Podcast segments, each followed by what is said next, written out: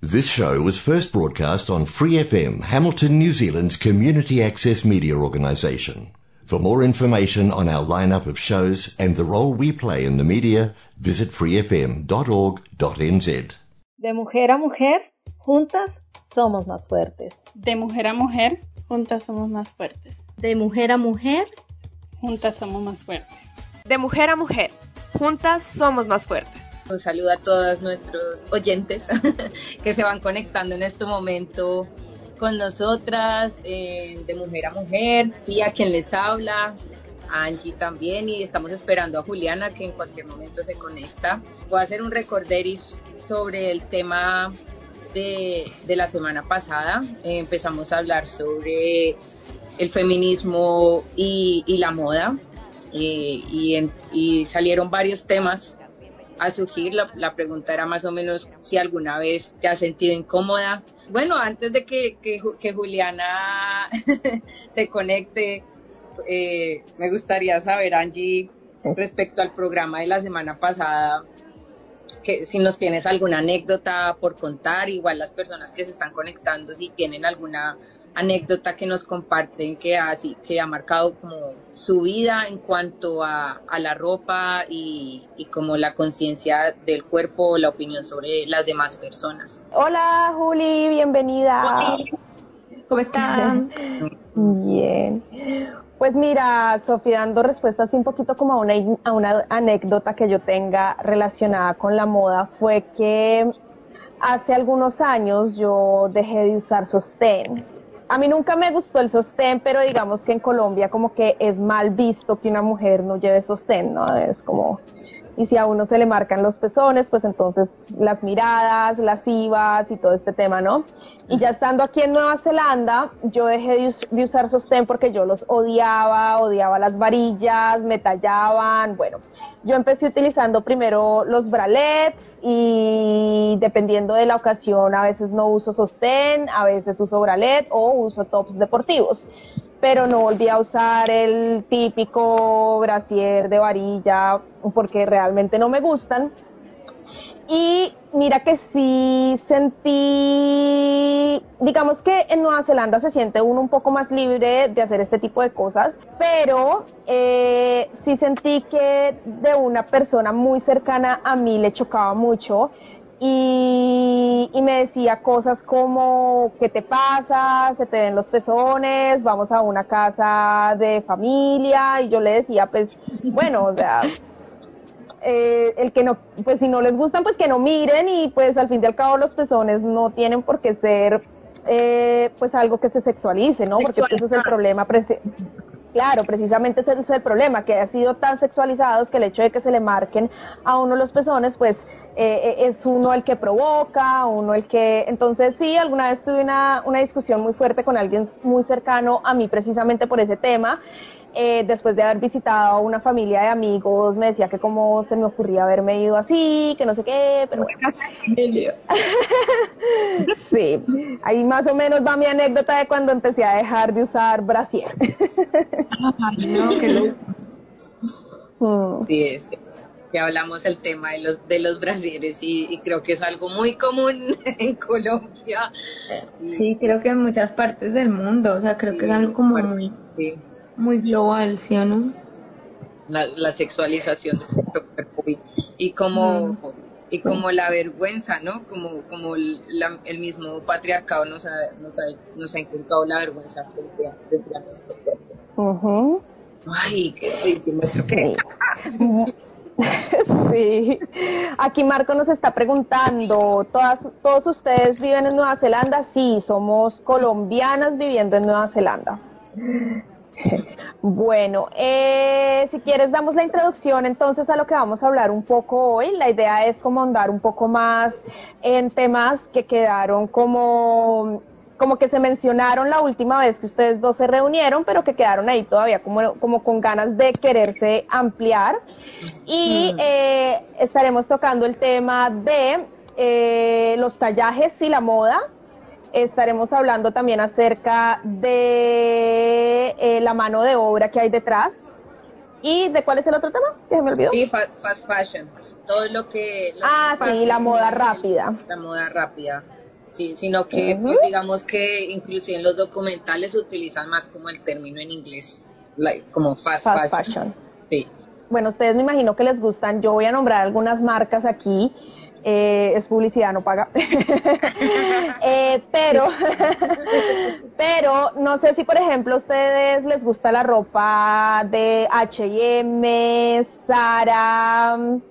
Eh, quiero que me cuenten un poquito cómo se sienten cuando ven estas marcas, qué impresión les da, si es el tipo de ropa que ustedes dicen, ay, sí, yo la quiero.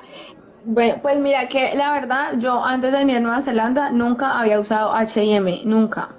Empecé a usar eso porque es, es una ropa súper barata y me gusta, es bonita, es barata, pero no es que me, si me entiendes, como que la compro porque es barata y es bonita. Y Sara en Colombia no me gustaba ni poquito, porque no, o sea, esa ropa para mí era como, o sea, para mí mm, era como tallas que no me quedaban nunca, nunca, nunca, nunca. Entonces yo decía, bueno, esta marca está haciendo ropa para personas súper delgaditas o tallas muy, muy pequeñitas. Entonces como que, no sé, no me gustaba. Acá me compré un vestido eh, súper lindo, me encanta, lo amo, pero solamente tengo ese de Sara. Y es lo que dije la otra vez, muy curioso porque no, no sé, acá las tallas que yo uso, que normalmente en Colombia nunca me quedaban, acá me quedan. Entonces, yo no sé si es como más del país o qué onda, pero eso me pasa acá en Nueva Zelanda. Bueno, a mí me pasa algo distinto. eh, empecé a comprar acá, pero fue porque, bueno, yo Sara, voy a empezar con Sara más. Sara sí. lo compraba en Colombia y lo usaba bastante. Eh, me gustaba, digamos, como los modelos que hacían para algunas cosas, digamos, como el, design, el diseño de, la ropa, y la compraba. Ah, pero después tuve que hacer un, ensayo por ahí, hacer unos estudios de unos documentales y fue como, ah, mierda, ya no quiero comprar Sara. Pero, eh, digamos que acá cuando yo llegué a, Nueva Zelanda, eh, yo compraba marcas eh, no tan económicas, pero se me dañaba muy rápido. Entonces, como que acá desafortunadamente la, ropa es de mala calidad y, uno piensa, eh, o sea, es, digamos, personalmente, yo pienso en mi bolsillo, ¿me entienden? O sea, yo ahorita hablo de eso, pero porque sé que el tema va a salir. Em, pero pienso en eso, como bueno, le, le meto a esta camisa 300 dólares que me va a durar un mes o le meto, no sé, 30 dólares a esta blusa que me va a durar un mes, ¿sí? Entonces ahí, ahí es el dilema moral que yo tengo en Nueva Zelanda con esas marcas.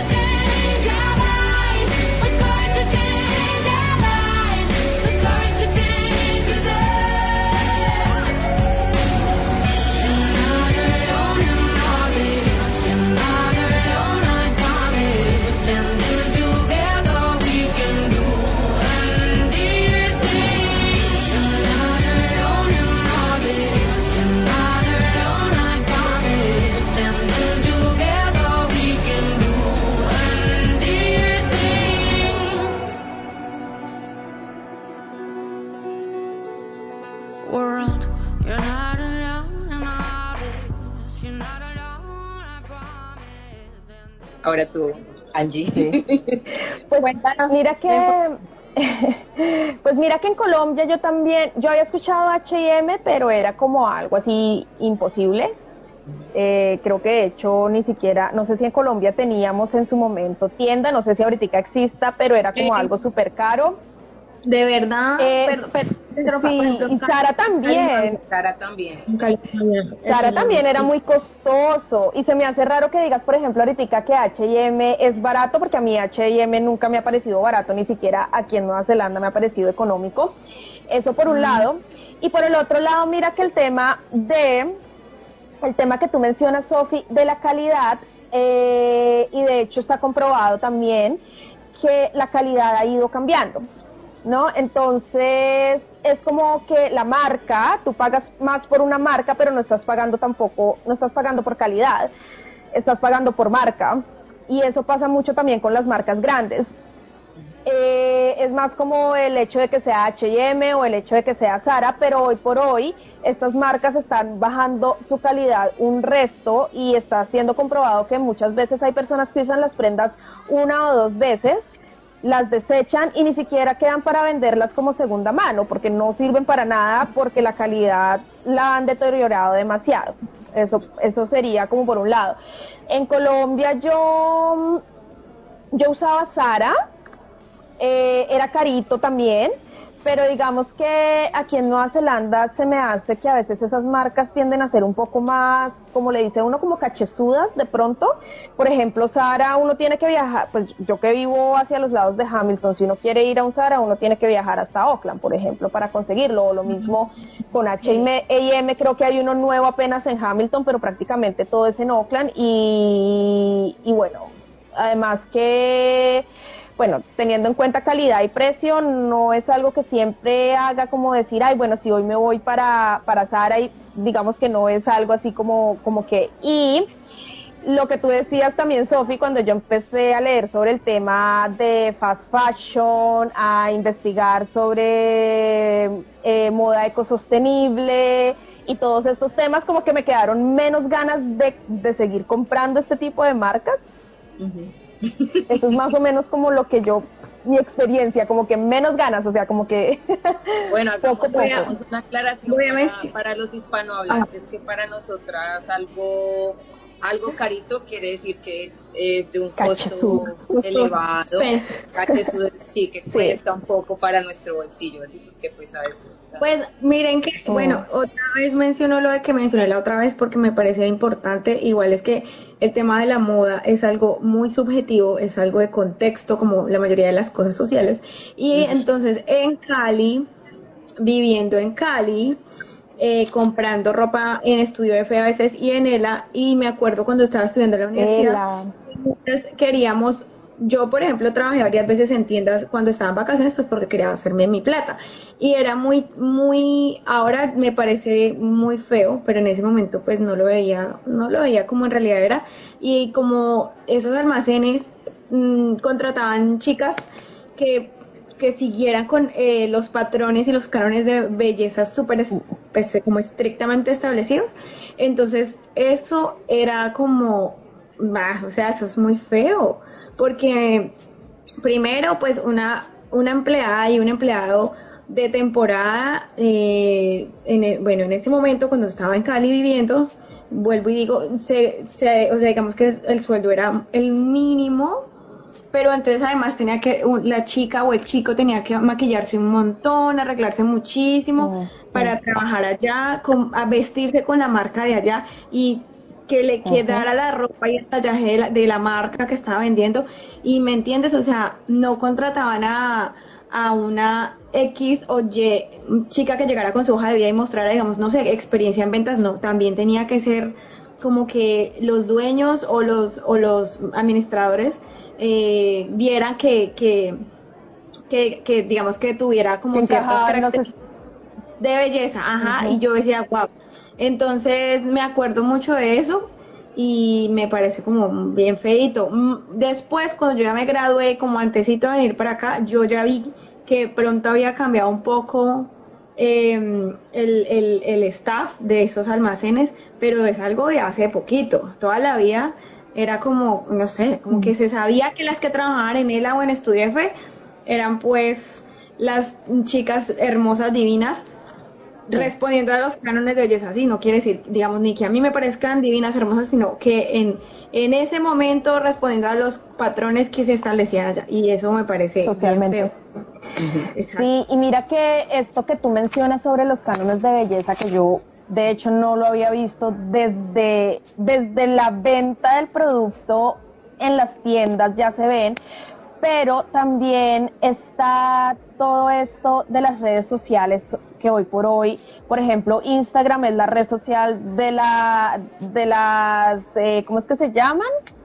Bueno, las Instagramers de moda, pues, sí, las chicas que se muestran así de moda y también muestran unos cánones, unos cánones de belleza muy estereotipados, ¿no? Muy delgadas, muy y en, los, en las pasarelas de modelaje también se ve mucho esto, por ejemplo con Victoria's Secret, eh, que de hecho ha habido polémica eh, por las modelos de Victoria's Secret que son demasiado delgadas.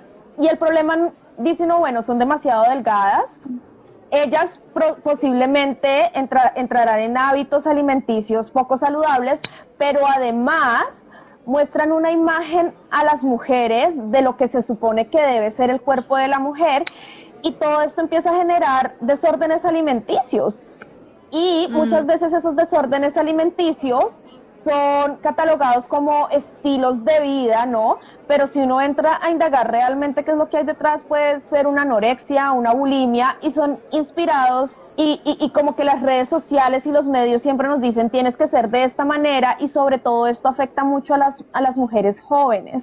¿Sí? Las mujeres jóvenes son las más propensas a tener problemas de bulimia, de anorexia y tener que ver esto todo el tiempo en redes sociales, en medios, ver que las modelos cumplen ciertos parámetros, pues también las puede llevar a crearse una imagen de lo que debe ser el cuerpo y las lleva a problemas de alimentación y esto también es gravísimo. Sí, eso. Yo creo que este tema de, de las modelos es un tema súper, súper, súper denso, pero... Bueno. Pero sí, em, eh, Angie, tienes razón. Eh, y han habido muchos casos, ¿no? Han habido muchos casos y muchas demandas frente a alguna, algunas modelos, no solamente por por temas de, fisiológicos o eh, sino también sí, también psicológico sí, el tema de la moda es, es, es un escenario súper etnia. Entonces hay, hay, hay unos temas ahí también. Es un escenario sí no solo se trata de la delgadez no eso es, es muchas cosas más el, el tema el, el, el escenario y el mundo de la moda es un escenario que propicia el maltrato Em, de una forma eh, increíble, o sea, es como muy fácil ser víctima de maltrato en ese escenario y es común que la gente la gente que trabaja en ese medio lo permi pues lo permita y se sometan además y, y sí he tenido como em, pues he conocido varios casos muy feos de eso y es como de eso. claramente existen otros modelos y model, modelos Em, y personas que están en ese medio que han tenido buenas experiencias, obviamente, tampoco quiero generalizar, pero eh, es fácil, es fácil que, se propicien y se generen esos escenarios de maltrato y múltiples abusos, porque son muchos. Sí, lastimosamente. fuerza,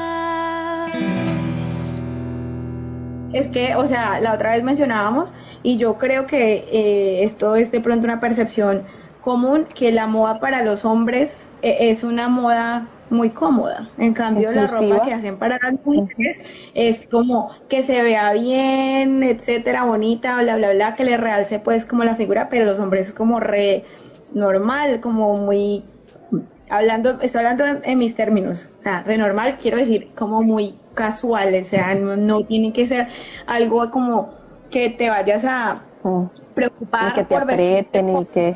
Exacto, no, los hombres es como re cómodo, las mujeres, ay no, Ujú. divina, hermosa, preciosa, es como Mira, injusto. pero lo más incómodo que lo único, bueno, desde mi experiencia personal, lo único que yo me he dado cuenta que los hombres tienen problemas en los cuando van como a un almacén es la- las alturas de, de la ropa. O sea, Ah. que la Es- estatura es lo que- es como lo, es como lo único. único. Bueno, desde mi experiencia, no en realidad. Sí, de es como lo único. nos quiera compartir su experiencia, pero Eso iba a decir, me ¿Qué es lo parece que más bien. les molesta? uno de los chicos que está conectado nos cuenta si alguna vez han tenido una mala experiencia con respecto a la moda eh, cuando van a comprar o cuando compran en línea o en almacén o bueno, alguna experiencia curiosa, negativa, chistosa que nos quieran compartir. Bienvenido. Mm. Mira, por ejemplo, José nos está diciendo que a él, que a él también le encantaría que hubieran más opciones para los hombres. Entonces, Mm, sí, es que es que nuevamente lo, se vuelve repetitivo lo que voy a decir y creo que de pronto van a decir, ay, pero siempre dicen eso, pero pues es que la verdad, eh, la moda ha sido otro, otro, otro de los, eh, otro de los mecanismos en los que se ha propiciado em, la violencia de género y también se ha propiciado el, el remarcamiento, digamos, de los roles y también se ha propiciado y se ha usado, digamos, la moda como otro instrumento de control, digámoslo así. De Sí, sí, dominación. lo, lo que, lo que Ujú, decía claro. antes de, de- de la, la- eh, cuando empezó, digamos, una de las consecuencias de- del fast fashion eh, eh, ha sido el capitalismo, ¿no? Y el consumo, el consumo de, de la población. Entonces, eh, creo que, que estos temas, obviamente, pues eh, nosotras recalcamos, eh, pues, digamos, el, eh, la mujer, el, eh, cómo nos afecta a nosotras como mujeres identificadas en género femenino, pero también no quiere decir que a los hombres también No les pase. no las excluyan, porque también igual hacen, nosotros estamos, todos, todos estamos envueltos en el sistema capitalista, que hace parte de- de- también del fenómeno de la globalización. Entonces, son temas que nos, que nos, que nos incumbe a todos, que nos afecta a todos. Y creo que el tema de tallajes, por ejemplo, que vamos a hablar hoy, también es un problema que, que afecta a, a los hombres también. Y A los chicos, también, sí, y a, y a los chicos también. Y bueno, y volviendo Sí, un poco nos afecta a todas, a todas las personas, sí. Sí, y volviendo un poco, bueno, no volviendo, pero como retomando el tema del fast fashion, eh, digamos que este, esta terminología se hizo más fuerte eh, en el año 2016. No sé si ustedes, chicas, han escuchado eh, lo que pasó en Ran- Rana Plaza. No, no, no, no- sé si han- supieron. En Bangladesh había, ujú. había una, una fábrica Mm, sí. clandestina, ¿cierto? En esta fábrica había, no las condiciones, precisamente como era clandestina, eh, no había las condiciones laborales eh, para Mm. un trabajador, ¿sí? Y resulta que precisamente como las condiciones laborales, eh, no, la- los empleados no tenían como eh, las instalaciones apropiadas para La instalación no estaba... hubo, hubo Ujú. un desastre, ¿cierto? Y hubo... Ujú. Murieron más de mil personas. Sí, más de mil personas y Mm. más de 2.500 personas eh, heridos. Y lo más triste fue que, bueno, en esa fábrica eh, el mayor porcentaje de trabajadores eran mujeres. Y, Claro. y resulta que eran mujeres dentro de los 18 a los 25 años. Y, y lo más triste fue que como que lo más impactante no, aparte de obviamente la mortandad de las muertes que hubo, fue que la mayoría de esas personas tuvieron que volver al otro día a seguir trabajando. A seguir trabajando. Lado. Entonces eso fue como, como el boom y cuando se empezó como a exponer públicamente lo que, que está pasando con la industria eh, Mm. Textil. Fast fashion, sí, el fast fashion. Sí, las condiciones laborales que pues trabajan en hacinamiento eh, y por otro lado los, los pagos, ¿no? Los pagos son terriblemente mal, malos, son pagos de dos dólares al día, una cosa así súper ridícula. Y la gente no tiene ninguna otra opción, lamentablemente. Son personas que viven en esas áreas y que su única opción es trabajar en la fábrica de textiles y se acabó. Sí. Entonces, si no lo hacen, igual no tienen otro recurso para eh, conseguir su sustento diario.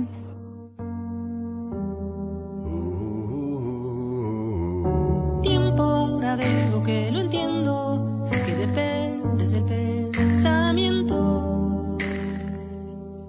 Ay, como me gusta que me dejes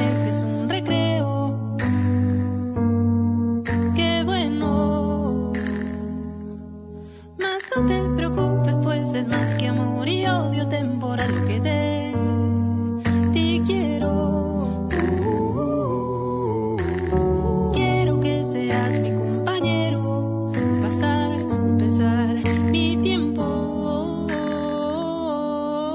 No me juzgues, no me mires, no sabrás mi realidad, no me claves la mirada, sirve para nada. Dame tiempo, dame espacio.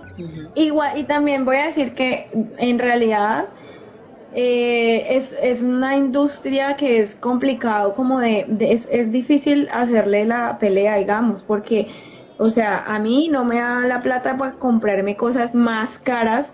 A mí, me, o sea, yo quisiera poder hacer como em, compras en otros lugares que, que fueran mucho más justos con los pagos con los trabajadores y que respetaran eh, los Ah. derechos laborales. Pero también nosotras, bueno, o no sé, bueno, yo eh, Sí. no tengo la capacidad económica para irme a comprar algo más caro, ¿me entiendes? Entonces es un círculo. Y, y ya, y por ejemplo, he tratado de ir a, a las tiendas, a las op, a las op shop, que aquí se llaman op porque es como opportunity shop, más, más que se Sí, o la second hand, o, sí, es lo mismo. Aquí les dicen más opportunity, opportunity shop.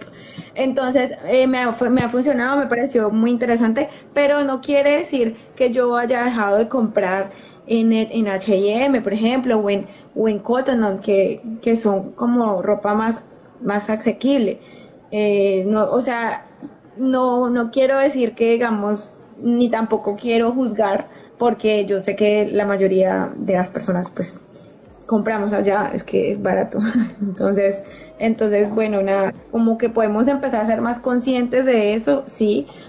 Y, y ojalá que las cosas, eh, que las cosas eh, eh, se empiecen a, a conocer y que empecemos como a, a hacer conocer lo que está pasando y, y, pues bueno, poder llegar a, un, a una moda más sustentable y sostenible para que estas cosas pues no pasen. Mira, mira, Juli, que lo que mencionabas ahorita, yo haciendo mi research encontré un- unos blogs feministas sobre el tema de fast fashion y decían que ese era el dilema femini- feminista, porque, porque una de las opciones que, que, que le dicen a uno cómo hacerle frente como a esta explotación femenina, porque digamos que en el 2010 era el 62% de las mujeres trabajando en fábricas. obras Y niños, ¿no? Porque también, Y niños. también hay niños. Sí, bastante, bastante niños. Entonces, eh, eh, decía eso, como yo le- la- las bloggers decían como, no chicas, es que ustedes tienen que hacer el esfuerzo de ahorrar, comprarse algo más, un poquito más costoso, pero no apoyar a la, a la, a la industria. Pero, por ejemplo, ahorita lo que decía Juli y lo que yo inicié al principio con el tema, con respecto a mi experiencia, a veces digo, hey, pero si se justifica, no sé, uno va a un buen almacén acá, una camisa te cuesta 300 dólares para que me dure que menos de medio año, en serio se justifica eso, todo lo que uno se tiene que matar trabajando Sí. para, para eso, entonces verdad. como que es, es, un, es un dilema es un dilema bastante grande porque es, un círculo, marica, es un círculo y, es difícil salir de eso, es difícil, es difícil porque no quisiera en serio no apoyar la industria, no apoyar, no apoyar este tipo de explotación, no apoyar eh, los niños trabajando, las mujeres en condiciones deplorables de trabajo, el abuso, porque igual en fast fashion cuántos casos de abuso sexual hay, también que les pegan, eh, abuso psicológico, porque voy a mencionar, hay, hay una película, luego les hablo de las películas, pero hay una película que se llama eh, Machines y eh, escrita por Rahul Jain en el 2018 y en una, bueno, es una película que habla sobre fast fashion, pero eh, utiliza los sonidos en tiempo real de, lo que pasa en la fábrica. Entonces, como que más que el discurso de la persona que está hablando como de documental, es escuchar en tiempo, en tiempo real cómo vive la gente.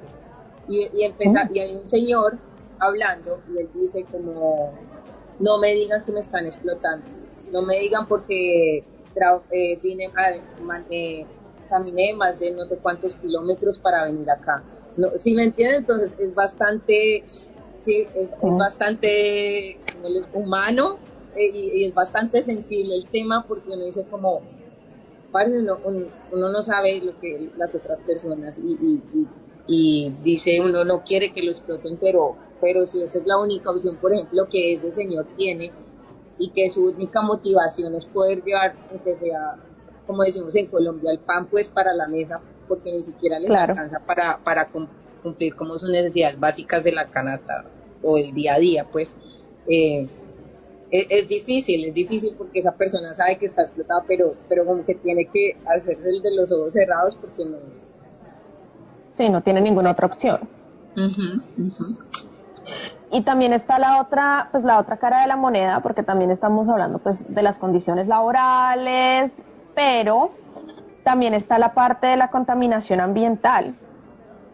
Eh, muchas de las prendas que son desechadas, además de que hechas, son hechas de poliéster, la mayoría, son prendas que ya no se pueden reciclar, son desechadas en, en campos que uno mira, son campos gigantescos de ropa, que le toma eternidades para degradarse. Y en otros casos también está pasando que em, se supone que, por ejemplo, marcas como H&M están haciendo reciclaje de prendas, ¿no? Entonces las personas llevan estas prendas para reciclar. Se supone que ellos utilizan esas prendas para crear prendas nuevas, pero no está pasando, no está funcionando así y las prendas que no les sirven se supone que las tienen que enviar a un proceso específico de quemado para que no dañe el medio ambiente, pero este proceso les cuesta mucho dinero a las empresas, entonces ellos prefieren vender bultos de ropa ilegalmente para personas de muy bajos recursos, personas muy pobres, que las utilizan en sus casas para la estufa de la cocina, para, para crear fuego, y todos estos humos están yendo a, eh, pues están afectando el medio ambiente, ¿no? Y también está afectando a las personas, porque si uno eh, respira esos humos, pues nos hacen daño porque están llenos de químicos y, y de o sea, de cosas que no, que no son buenas para nuestros pulmones ni para nuestros cuerpos. Entonces, estamos hablando de contaminación ambiental, estamos hablando también de daño a nuestros cuerpos y bueno, sin, lo que ya hemos venido hablando, las malas condiciones laborales, temas de tallajes. Ahí las marcas están, por ejemplo, como lo mismo que hemos dicho, H&M, Zara, Ela, todas e, estas marcas están empezando a autodefinirse como ecosostenibles y no está pasando, no son ecosostenibles. Eh, o si usan materiales como el algodón, son campos de algodón que se están utilizando y que se están fumigando para eliminar los animales que para evitar pues eh, que se infesten y esto daña la tierra, eh, dañan el agua, contaminan agua, tierra, entonces qué tan ecosostenibles realmente son, ¿no? Porque la etiqueta puede decir somos muy ecosostenibles, reutilizamos nuestras prendas, pero hasta qué punto realmente es cierto. Sí, exacto. Es, como súper tricky ese tipo de conceptos de autosostenibilidad y lo que se supone que deberían hacer, pero en realidad no lo están haciendo. Y creo que pasa con muchas cosas. Eh, creo que como que una opción que puede ser significativa es como que obviamente no nos vamos a, comprar todo en un en una en una opportunity shop, en una tienda de, de, de, ropa usada, pero puede ser una alternativa, o sea, como que yo desde que estoy en Nueva Zelanda lo he empezado a hacer, antes no lo hacía nunca en Colombia y me ha parecido bien, he encontrado ropa bonita, en buen estado. Y de pronto también le está aportando un poco al, al medio ambiente, que de todas formas es así sea algo súper pequeño, pero bueno, es una contribución y también como una manera de no apoyar este eh, estas maquilas y estas estas formas de trabajo que, o sea, que pues es esclavitud del siglo XXI, en realidad. Es verdad.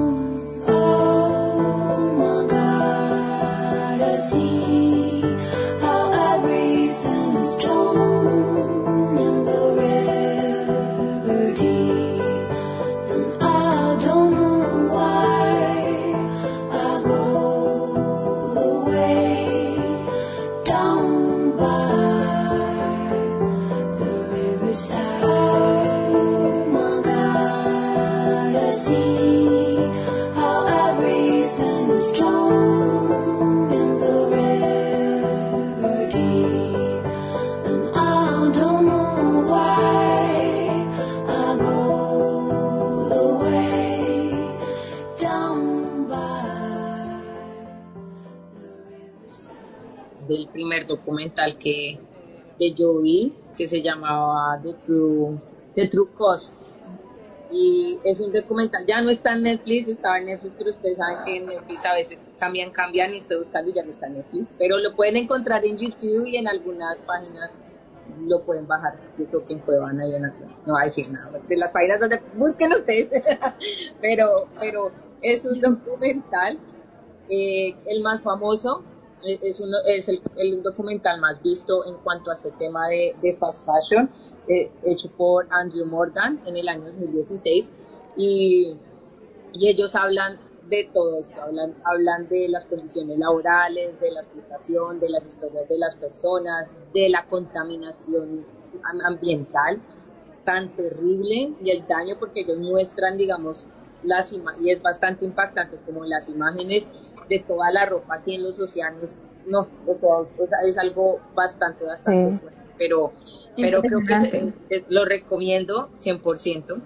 Hay otro que también se llama el The River Blue en el año 2010, que es enfocado solo al impacto del medio ambiente. Porque pues la mayoría habla también de las condiciones laborales, pero este es, es particularmente dedicado al, al medio ambiente y, y, y, lo deja uno como, como con un sabor como de, bueno, no solamente la industria, la maquinaria la que, la que está dañando, sino lo que queda después también, que es lo que contamina, ¿no? Mm.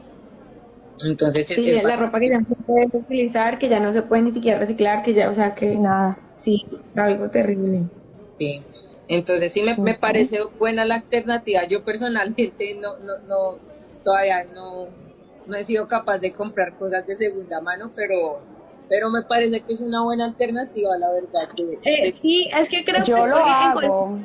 En Colombia, en Colombia no, pues en lo que yo he buscado, digamos, en Colombia mi experiencia nunca encontraba ropa en buen estado y bonita.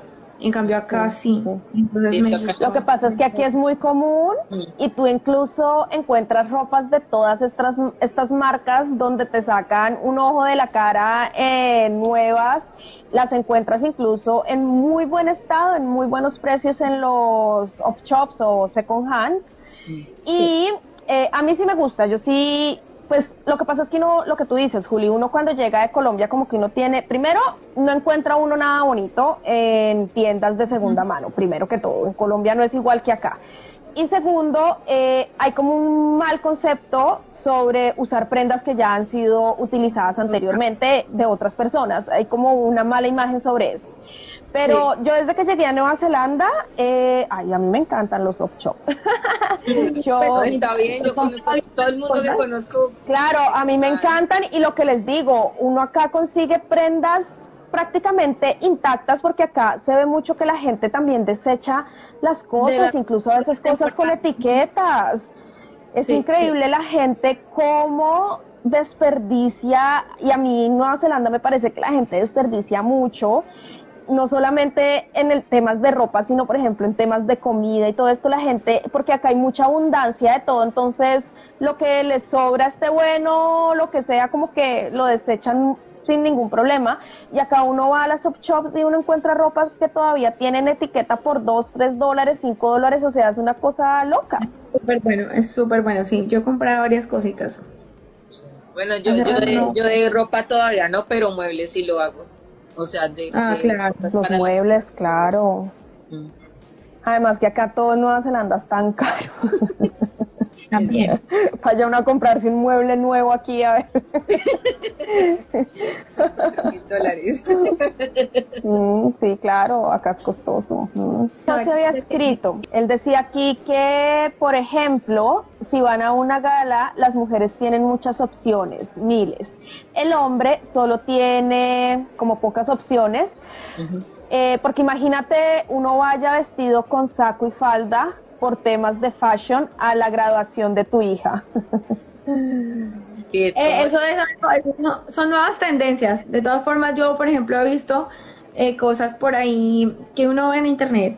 Eh, entonces he visto, por ejemplo, que hay hombres heterosexuales que usan faldas, por ejemplo, y también hombres hetero que usan tacones y han adoptado como prendas femeninas a su a su vestimenta y pues bacano pero es, es un proceso largo, obviamente, o sea, eso no es como que vas a encontrar en Arturo Calle una faldita espectacular para un hombre. es, complejo, es un proceso largo. Camino pues todavía. como mujeres estamos en proceso de caminar, los hombres les toca también sacar un poco, eh, sacar ese, ese machismo con los que los criaron, ¿no?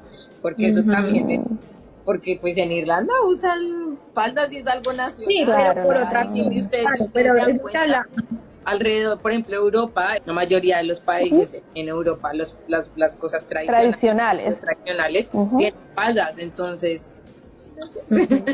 Sí, lo que pasa es que las prendas de vestir también están todavía muy estereotipadas entre lo femenino y lo masculino por un lado, ¿no?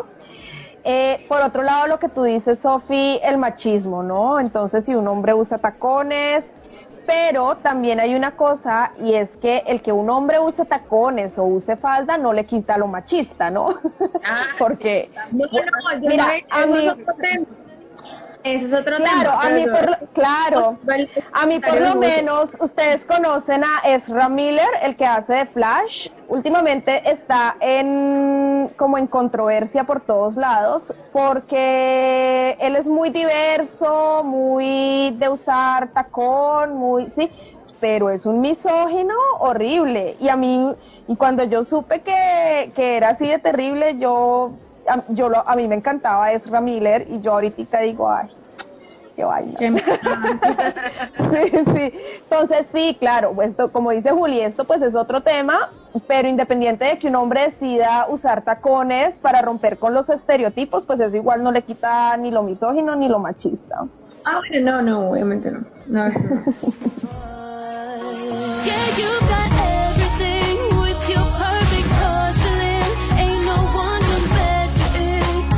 just gotta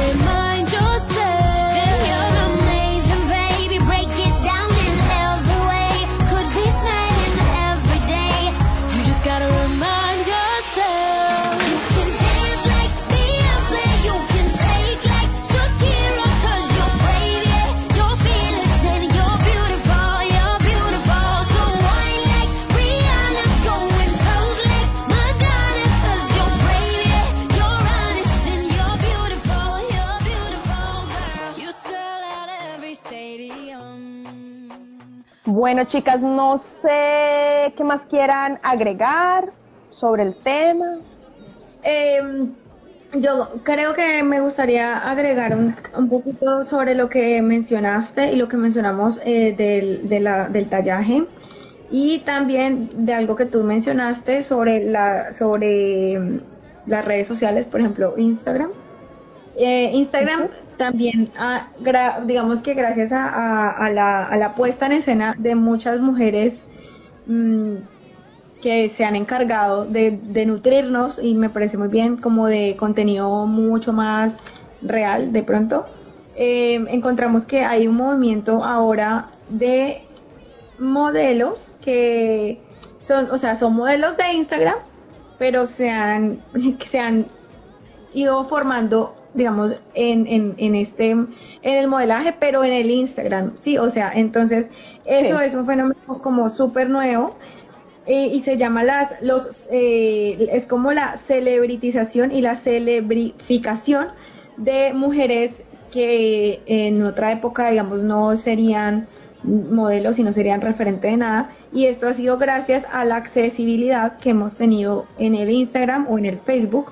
Y digamos que ahora hay, mucha posi- hay muchas posibilidades para que, para que podamos poner, pues digamos, el contenido que, que queramos. Sí, como sin, sin, sin tantos sin tantos eh, impedimentos y ¿Filtro? sin, tan- y sin tantas barreras y bueno, filtros, pues sí, a lo mejor filtros, eh, pero, pero, o sea, hay como, digamos que ese es, es eh, la- el tema de las redes sociales puede ser un- una cosa muy, muy buena y también puede ser una cosa muy, muy mala. Entonces, también digamos que el, el proceso contrahegemónico que se hizo para este discurso mediático y social de, de lo que se de lo que se de lo que se tenía hace unos años como como la idea pues digamos de, o lo que lo que era ideal en el modelaje es porque pues empezaron a aparecer como como mm, personas eh, en las redes personas publicando lo que querían publicar, mostrándose cómo se quería mostrar. Y esto ha sido también muy interesante porque ha, ha sido un- de mucha adherencia, hemos tenido como, eh, como muchos referentes y eso ha sido, eso es importante. Las nuevas generaciones van a crecer viendo en las redes mujeres más reales y nosotras crecimos, Reales. por ejemplo, revista que se me olvidó en este momento que yo me, en- en- cuando estaba en el colegio, hacía los test y de todo y veía esa revista y para mí era como lo máximo. Y eran modelos de la de, con los mismos patrones y patrones de belleza. Entonces mm, o sea digamos que ahora tenemos más contenido y más variedad y me Mm. parece bien me parece más saludable me parece como muy interesante. Y eh, bueno y sí entonces aquí digamos en este en este en este artículo que encontré que se llama las modelos curvy como modelo, como modelo de celebritización y empoderamiento. eh, nos dice que el Instagram es como la red social que mejor se caracteriza como campo de observación para explorar estas nuevas formas de representación eh, y pues son las estrategias eh, persuasivas. Entonces, entonces sí, o sea, digamos que los perfiles más seguidos no son de, los perfiles más seguidos en el Instagram no son de, de, de modelo de Victoria's Secret y tampoco son de, de, sí, de modelos Christian Dior, sí, bueno, o sea, sí, o sea, como que los, las cuentas más seguidas y las cuentas que más seguidores tienen eh, obedecen como a otras lógicas y a otros patrones. Y esto me parece que es bastante importante resaltarlo y creo que lo celebro muchísimo desde mi perspectiva y personalmente lo celebro muchísimo porque, porque nos, nos hace ser como más, eh, sí, más reales y, y, tener más acceso al, a modelos y a, y así digamos que en, en este momento del, de la adolescencia, cuando uno está creciendo, necesita tener modelos, modelos de referencia, necesita tener referencias, referentes, perdón, y gracias a esos perfiles, eh, pues las nuevas generaciones los Claro. tienen y me parece bacano. Pues mira que tú ya que mencionas, men- mencionas los nuevos referentes eh, en Instagram, eh, una de las chicas que participa en el video de, la canción de Provenza eh, de Carol G eh, es, es famosa, fam- es, por- es parte de este, de este, se me va el nombre, perdón, pero hay una de las chicas también que está desde el movimiento que Sí, hay una chica que yo sigo que se llama la Fat Chonista y a mí me encanta. Ella es increíble, a mí me gusta mucho porque además ella también habla de estos temas de fat fashion y ella una vez explicaba el por qué, por ejemplo, ella compraba en esta plataforma, no sé cómo se pronuncia, se escribe Chain, que es un- eh, una aplicación, porque ella compra mucho allí y como que sus seguidores la, la atacaban un poco porque pues eso es fast fashion, es ropa que se echa en China de muy mala calidad, bueno, lo que hemos venido hablando, condiciones laborales, bla, bla, bla. Pero también es que para, por ejemplo, ella mencionaba que el problema para tallajes como el de ella es que marcas, por ejemplo, como Sara y estas marcas no hacen tampoco tallas para mujeres como ella. Entonces, como que también eh, se convierte también en un problema y en un choque entre sostenibilidad y eh, conseguir ropa para ti, ¿no? Que también es un problema muy tenaz. Y ahorita que tú hablabas acerca de también los modelos, los nuevos referentes, yo recuerdo que, recuerdo que cuando llegué a Nueva Zelanda, a mí me pareció muy interesante, que eso sí se lo abono aquí a Nueva Zelanda, y es que en la publicidad eran, yo veía, por ejemplo, en la publicidad de Cotton, yo veía mujeres reales. Y aquí se usa mucho, acá en Nueva Zelanda se usa mucho utilizar mujeres reales, no el prototipo de mujer perfecta. Y a mí eso Sí, me sí, pareció sí. muy bonito. Y, y aparte, bueno, no solamente, digamos, eh, como los movimientos en Instagram, sino también tenemos eh, los nuevos proyectos de ley que se están sacando en, en, la- en Latinoamérica sobre la ley de tallajes. Eh, está Sí. Uruguay, Chile, Argentina. En Latinoamérica son, son los tres, tres, eh, eh, los tres países que, que están sacando, que están luchando y precisamente son como estos grupos de mujeres que exigen que las que cumpla la, la, industria de la ropa cumpla con ciertos estándares en donde se incluyan las medidas antropométricas. Quiere decir que analice toda la población, eh, de todas todos los tallajes, el peso eh, y los perímetros de las personas. De esta manera, la industria puede ofrecerle a toda la población eh, la diversidad en ropa y que no, digamos que tú tengas que, así como encuentras ropa de buena calidad, para ciertos tallajes también haya, eh, eh, pues obviamente, digamos, cuando hay en sales, porque también decían eso, que cuando la, gente, cuando la ropa está, por ejemplo, en, en descuento, solo hay unas marcas, eh, solo hay unas tallas que están en descuento. Entonces, eh, estos proyectos de ley que, que quieren estas chicas, ellas quieren que, que sean, bueno, Uruguay, quiere, por ejemplo, que, que la ropa se haga por género, por población, por sexo y por franja etérea. Entonces, es como coger todas las, las características fisiológicas, altura, peso, eh, etnia, y hacer la ropa de acuerdo de tal manera que sea real para, para todas las Que personas. todo. Entonces, Ujú. que haya diversidad y que haya igualdad. Eso es lo que se pide, igualdad en los tallados. Y esto es lo que está luchando Uruguay, está luchando Chile está, está luchando eh, Argentina para que la industria eh, saque proyectos de ley donde se obligue a, a todas estas almacenes, a, a- sí, como a todo este comercio eh, de, de la moda, que haya opciones para todos. Porque afortunadamente no hay opciones para todos, entonces creo que las personas, Ujú. la- la- la- la- el porcentaje de la población que no cumple con ciertas características físicas que, la, que exponen en la ropa, que, que exponen en los shops, perdón, en los almacenes, eh, tienen que ir a, a- a recurrir por ropa que no, que no quieren, que no quieren porque simplemente no tienen opciones. Por ejemplo, eh, ahorita le- hablando un, poco, un poquito sobre la ley de tallajes, me acordé muchísimo de una tía. Yo tengo una tía en Cali y ella Sí, siempre sí, le sí. tocaba mandar a hacer la ropa porque nunca encontraba ropa para ella. Y yo decía, ¿esto es en serio? o sea, yo no, yo no había analizado como la gravedad que significa eso y ahorita me acordé tanto de ella como leyendo de, de este tema, yo decía, "Ey, yo Claro. viví eso porque mi pobre tía tenía que estar mandando a hacer la ropa, o sea, Mm. sí. Yo he visto que últimamente hay tiendas para tallajes eh, grandes y yo me pregunto a veces, por ejemplo, y si la persona no tiene acceso, por ejemplo, a estas tiendas de forma fácil, ¿cómo lo hace? Sí, porque sí, las existen.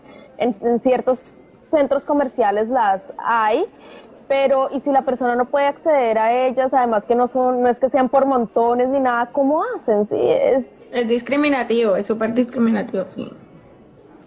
Ujú. Sí. Bueno, chicas, yo creo que vamos cerrando. Recuerden que nos pueden encontrar, eh, bueno, en Instagram, ya saben, arroba de mujer a mujer NZ, Facebook igual, arroba de mujer a mujer NZ, y nos pueden escribir a nuestro WhatsApp 020 40 21 51 21. Gracias bueno, por chicas, gracias. Nos podemos se Chao. conectan para el. Ya cuando nos vamos. Se cuidan, chicas, gracias. Chao. For more episodes, use the accessmedia.nz app for iOS and Android devices, or subscribe to this podcast via Spotify, iHeartRadio, or Apple Podcasts. This Free FM podcast was brought to you with support from New Zealand On Air.